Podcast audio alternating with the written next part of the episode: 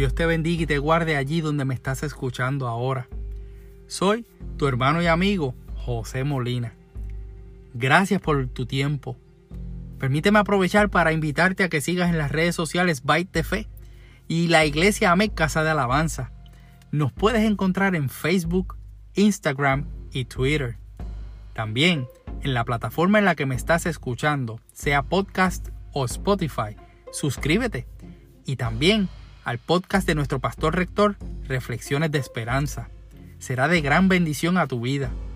En el área de las reseñas, aprovecha y déjanos tus comentarios. Y en la parte de la clasificación, valora nuestro contenido con 5 estrellas. Hoy quiero compartirte una palabra que aunque tengas claro tu llamado en la obra del Señor y no lo estés ejerciendo, o aún estés en el proceso de identificar ese llamado, Espero que te sea de bendición. Conocer cuál es el llamado que tiene cada uno va más allá de que alguien te diga, oye, tú hablas bien, deberías ser predicador. O tú sirves de pastor. También va más allá de simplemente, por tu propio entendimiento, levantarte una mañana y decir, yo quiero ser misionero o misionera. Eso puede pasar literalmente. Ahora, siempre y cuando Dios así lo haya puesto en tu corazón de una manera especial. Lo que quiero decirte es que cada llamado a servir a un mismo cuerpo tiene diferentes funciones, pero es el Señor quien pone en nuestros corazones y no los hombres o incluso nuestros propios deseos. Probablemente, si le preguntara a alguno que ya está ejerciendo su llamado, si estaba preparado para el mismo, o incluso si quería ser llamado para él, diría que sus primeras expresiones pudieran haber sido, ay no, yo no sirvo para eso. O mira, jamás pudiera hacerlo. Quizás, pastor yo, olvídate de eso. Pero en el camino, por medio del Espíritu Santo, han sido revelados que es lo que tienen que hacer y probablemente es muy diferente a lo que querían hacer.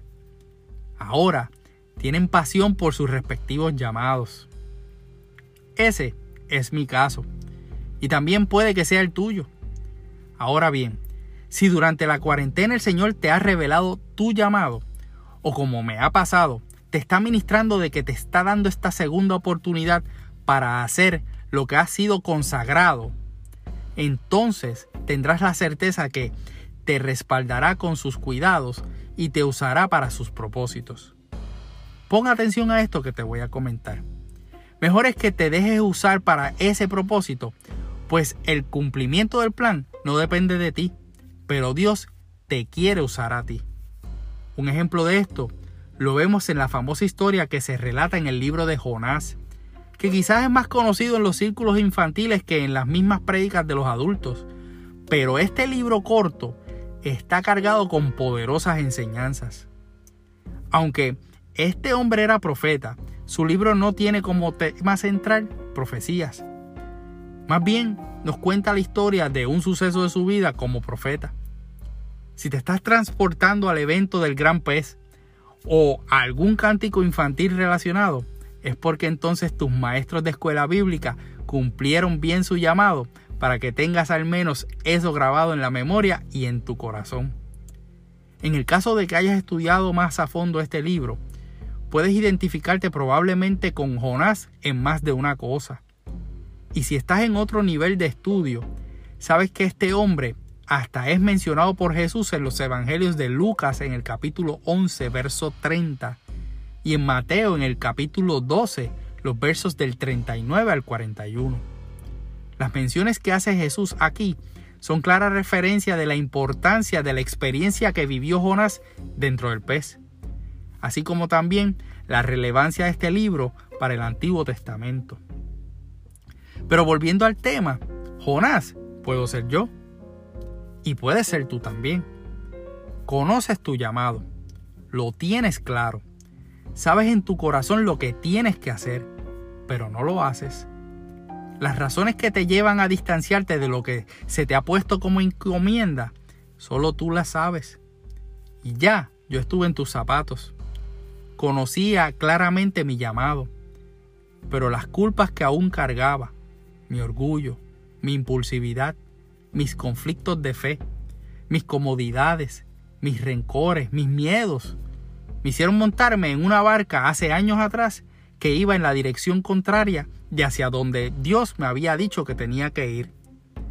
Quizás te identificas con esto, pues puede ser que ahora mismo tú estás montado en un barco que te lleva hacia otro lugar. Ahora, ya no va a ser un gran pez el que Dios te va a llevar a reflexionar. Es este encierro de la cuarentena en donde Dios ha decidido llevarte y probablemente le estás diciendo ahora mismo al Señor, aquí estoy con mis angustias, mis temores, mis conflictos, mis frustraciones. Pero sé que tú me escuchas y desobedecí. Y como consecuencia me sacaste fuera de tus planes.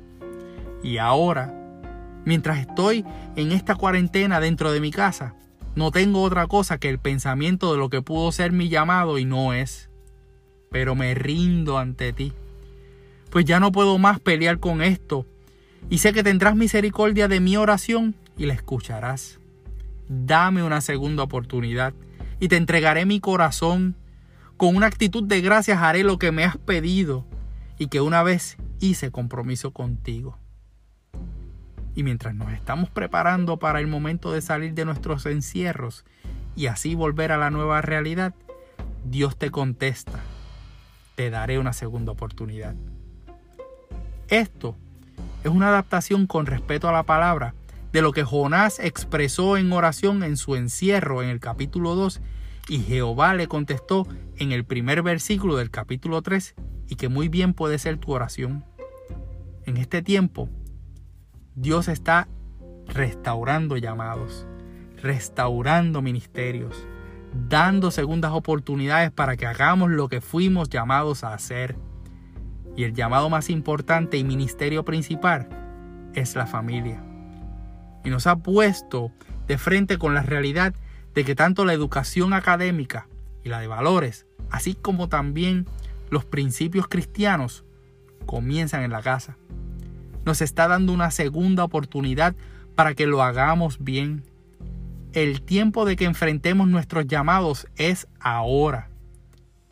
Tú estás incluido en los planes de Dios. No dejes que se te escape esa bendición. Él quiere usarte para que a través tuyo pueda derramar su misericordia en aquellos que necesitan compasión.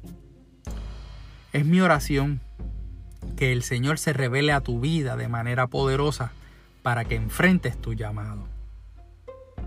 Aprovecha el tiempo que nos queda en cuarentena y únete a la dinámica de los grupos pequeños virtuales que se están formando a través de los líderes ministeriales de nuestra iglesia. Pide información a través de las redes sociales o de la página de internet. También sigue los cultos a través de Facebook Live los lunes a las 7 y 15 de la noche y los domingos a las 8 de la mañana. Conéctate. Además, puedes buscar la página de internet iglesiamec.org donde tendrás acceso a todo el contenido que diariamente se publica para que te nutras espiritualmente. Soy tu hermano y amigo José Molina, y junto a mi hermosa esposa, Sonia Riera, servimos como ujieres, ahora de manera virtual, a nuestra amada congregación, cuyo pastor rector es Misraín Esquilín. Deseamos que Dios te bendiga.